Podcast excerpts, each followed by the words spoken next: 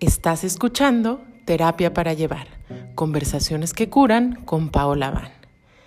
Y esta vez quiero hablarte de algo que realmente está transformando mi vida.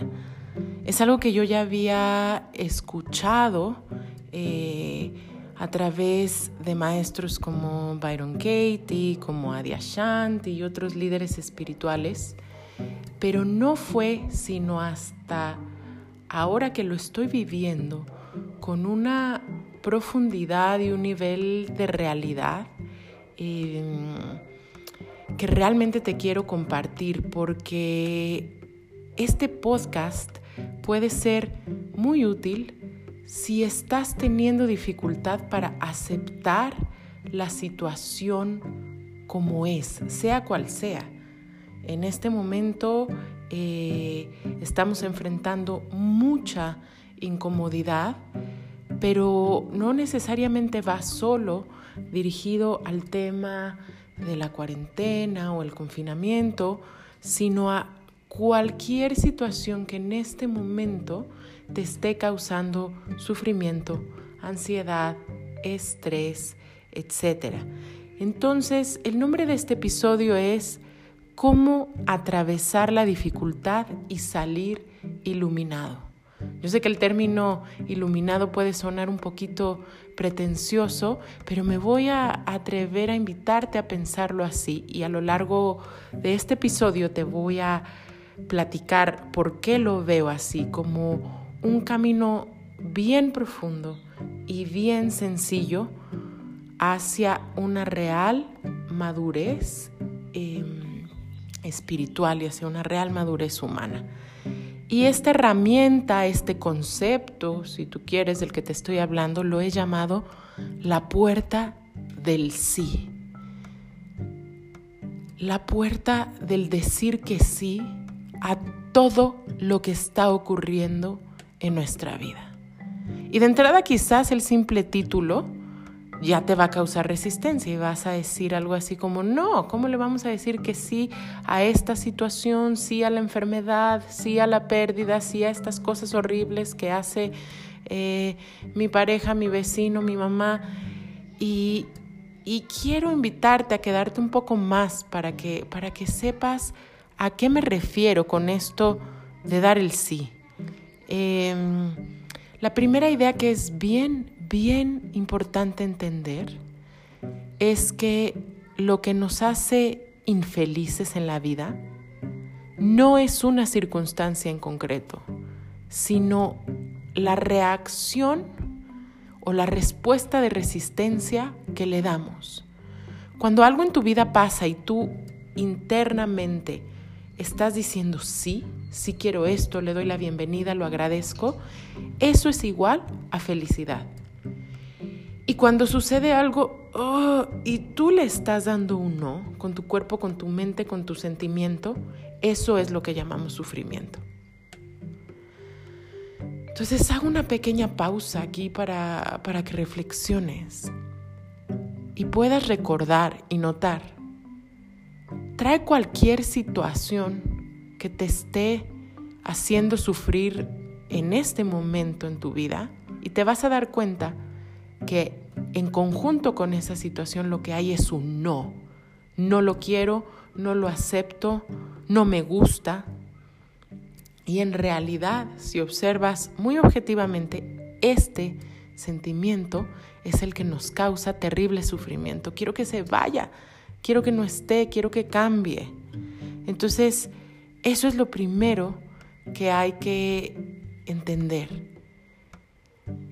Y entonces esta idea continúa con que podamos darnos cuenta de que la felicidad es igual en todos los momentos de felicidad. ¿Y a qué me refiero? Tú puedes pensar en el logro más sofisticado que has tenido, en el viaje más espectacular, en el momento más romántico que has tenido, y si te enfocas exclusivamente en cómo se siente la felicidad y le quitas la historia externa, lo que estaba pasando, te vas a dar cuenta que esa felicidad, el sentimiento, la experiencia, más allá de la historia, es exactamente igual cada vez que disfrutas algo.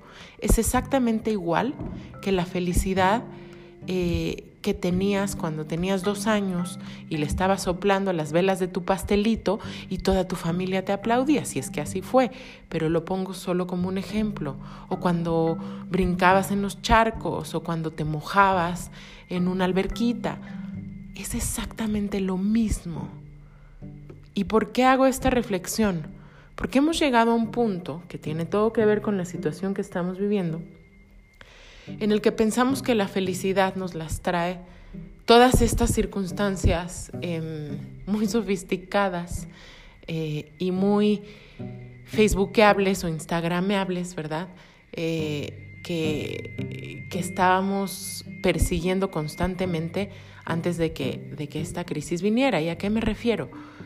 Vivimos en este momento en una cultura que está promoviendo altamente eh, cosas extraordinarias que nos dan felicidad, como ir de viaje a otro país, como eh, vernos espectaculares en una fotografía, o lo que cada quien ¿no? Eh, considere pues que le estaba dando su felicidad en determinado momento. No quiere decir que estas experiencias estén mal. Lo que te quiero decir es que de algún modo fueron un vehículo momentáneo, pero no son la experiencia de la felicidad. Entonces, la experiencia de la felicidad, como te digo, es la misma que sientes cuando ves a un amigo muy querido que hacía mucho que no veías, que cuando sucede algo altamente pirotécnico y extraordinario en tu vida. Y esto es exactamente a lo que la tradición del yoga le llama ananda.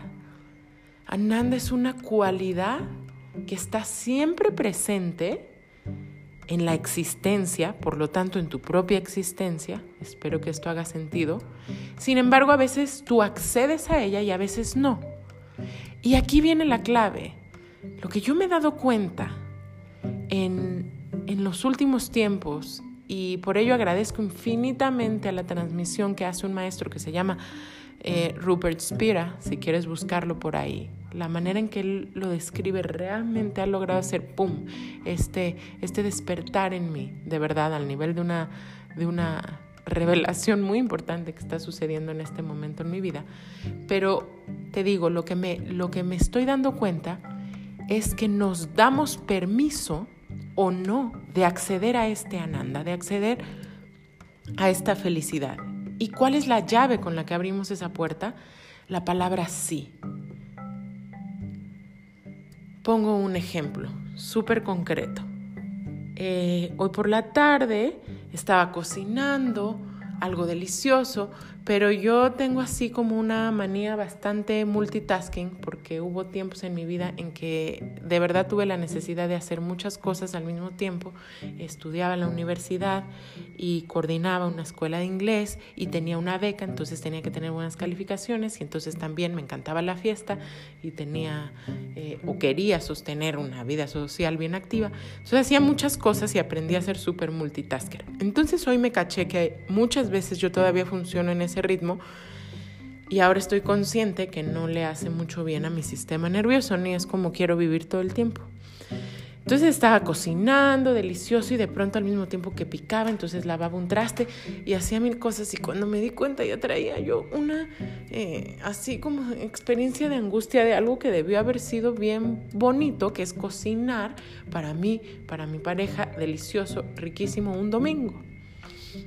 Y entonces, eh, luego de eso, lo que empezó a suceder es que en mi cabeza yo empecé a decir, ah, pero ¿qué tal? Mi novio está echadote, este, viendo su teléfono, nunca me ayuda. Y entonces caché mi mente, pero desperté súper rápido y dije, a ver, a ver, a ver, a ver, ¿qué está pasando aquí? Y entonces me hice consciente, como llevo varios días haciendo esta práctica, de que le estoy, le estaba dando uno a algo que sí quería hacer. Entonces tuve que tomar una pausa y decir, a ver, Paola, ¿quieres cocinar? O sea, ¿quieres cocinar ahorita? Y fue bien bello porque en ese momento dije, sí, esto es lo que en este momento quiero hacer. Y entonces empecé a disfrutar muchísimo em, muchísimo este acto de cocinar y salió delicioso y luego comimos súper rico. Ay, ahí como que algo expansivo sucedió. Y también algo aquí bien interesante. Me pregunté a mí misma, ¿quieres lavar los trastes? O sea, ¿quieres hacer esto al mismo tiempo que cocinas? Y dije, no, creo que no es el mejor momento de lavar los trastes, pero además creo, em, creo que es bastante equilibrado que si yo estoy cocinando delicioso y así lo tenemos además acordado en casa, ay, pues seguro Jeff va a lavar los trastes, entonces... Eh, cómo enfrente él esa tarea ya será asunto suyo, ¿verdad? Que yo creo que muy bien, porque además le gusta. Eh, entonces yo me tengo que agobiar. Y aquí viene algo súper importante. Cuando yo abro mi capacidad de decir que sí, entonces es bien interesante porque también descubro que tengo una capacidad de decir que no. ¿A qué no? Esto no quiero hoy. Entonces, ojo, porque yo he visto como muchas veces estas enseñanzas tipo de work que da Byron Katie o Adi Ashanti o muchos maestros espirituales que es como agradece todo o curso de milagros y nada es lo que parece. No es que está mal, es que a veces tenemos una comprensión no integrada de estas enseñanzas y entonces eh, no quiere decir, por ejemplo, que tú admitas una conducta inadecuada en alguien. Entonces, se puede decir que sí a la vida y sobre todo a lo que es incontrolable y se puede decir que no a cualquier comportamiento inadecuado o a cualquier situación, sobre todo si tienes la libertad de salir de ahí. Entonces, esto es súper importante. Sin embargo, a lo que yo estoy apuntando es que muchísimas veces este no viene solo ahí como una energía residual, un samskar, una cicatriz de resistencia. Es un pinche hábito que tenemos, estar resistiendo. Entonces, esto se manifiesta como mal humor, como ya no me gustó, como, uff, esta es típica, ¿no? Como crítica, juicio hacia la pareja, hacia el amigo, hacia el maestro hacia el jefe. Entonces nuestra mente vive en constante pelea, qué cansancio.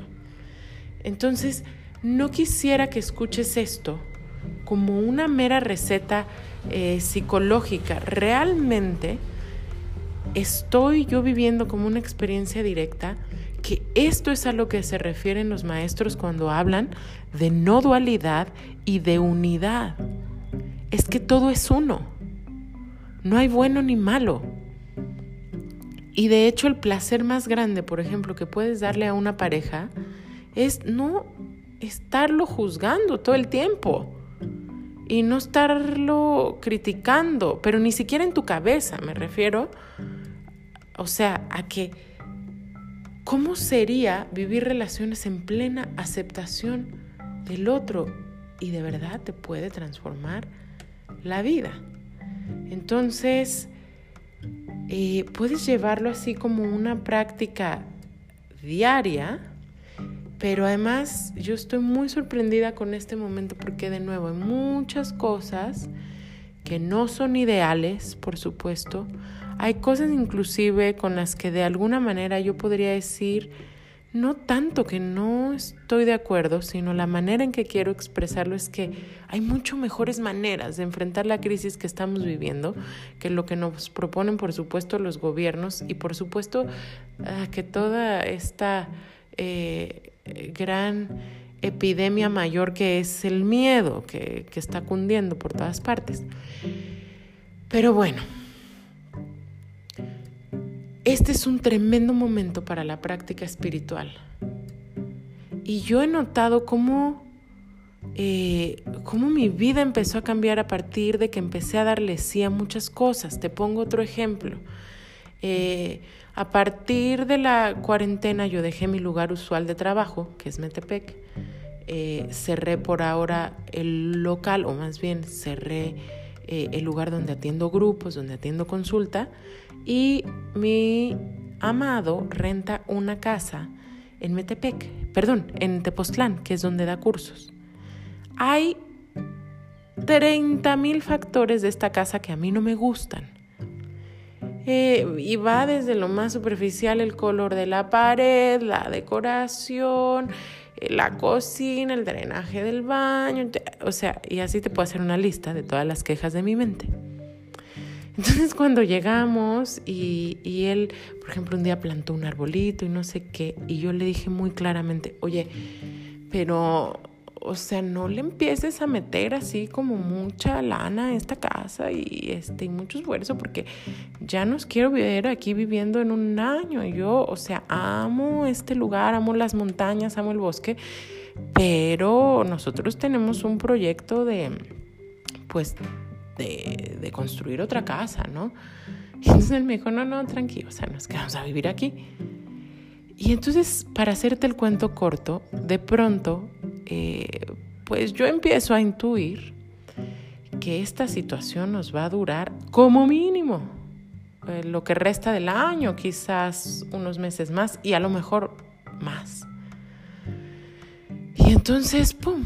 O sea, llegó un momento en que yo acepté eso y dije, pues claro que yo no sé si esta es la casa de mis sueños, pero sí sé que voy a estar aquí, voy a vivir aquí por lo menos seis meses. Y no quiero vivir peleando con eso. Quiero ser plena y gozosamente feliz estos seis meses.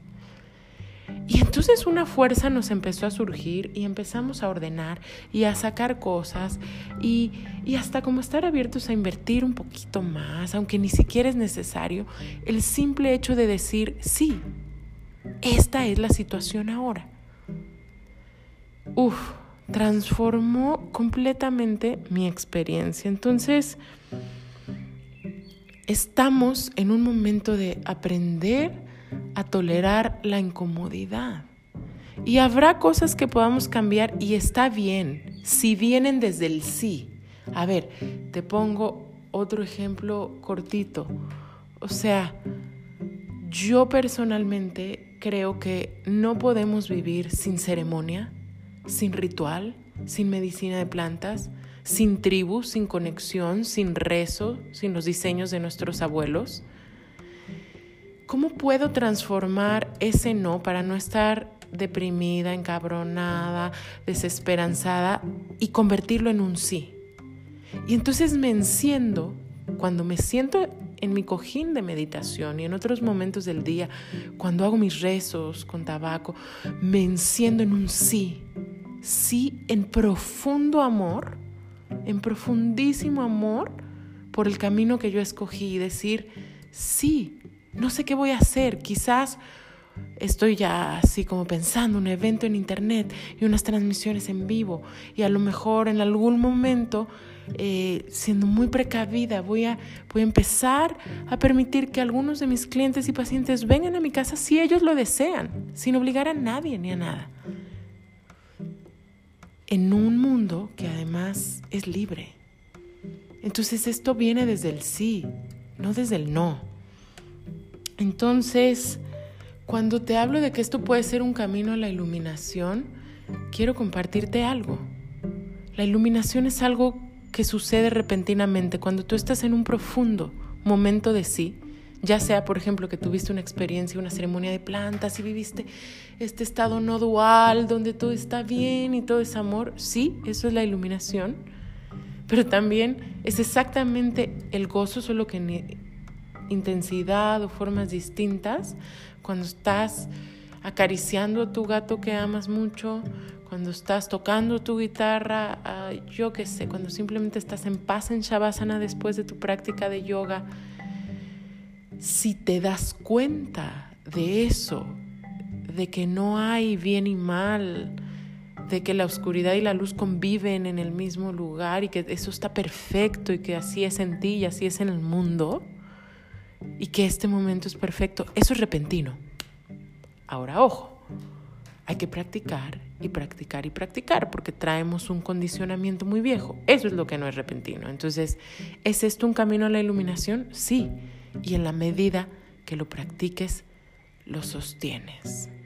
Entonces, voy a darte en el próximo par de minutos una muy pequeña meditación que puedes practicar para sentar también este estado. Entonces, eh, simplemente en el lugar donde estés y mejor aún si puedes sentarte con tu columna recta y cerrar tus ojos por un par de minutos, quiero que lleves tu atención a todos los sonidos que hay alrededor. Y a estos sonidos, nótalos e identifica cuáles te gustan. En este momento, por ejemplo, yo escucho a las cigarras, a los grillitos junto a mí y me gusta y les voy a dar un sí interno, como decir, ay sí, qué rico, qué rico vivir aquí, qué rico estar en la naturaleza. Pero también habrá sonidos que no te gustan. Aquí a veces pasan camiones ruidosos, música que no me gusta.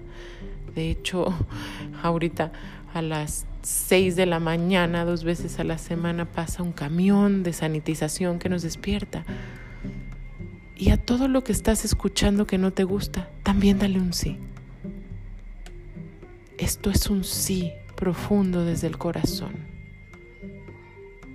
Y quédate ahí unos segundos diciendo que sí. Y esto lo puedes aplicar con tu cuerpo. ¿Qué sensaciones me gustan? Les doy un sí a la tensión, al estrés, al dolor, también le doy un sí. Y observa qué pasa. No me creas, no lo tomes como receta, vívelo como una experiencia directa. Y por supuesto, si quieres quedarte más tiempo en esa meditación, pues vas a recibir por ahí los frutos de la misma. Yo con esto me despido por esta semana, agradeciéndote infinitamente el saber que si estás aquí hay algo en ti que es un anhelo espiritual. Hay algo en ti que quieres ser una persona despierta, amorosa, y te lo agradezco infinitamente porque somos uno. Y si tú estás bien, yo también.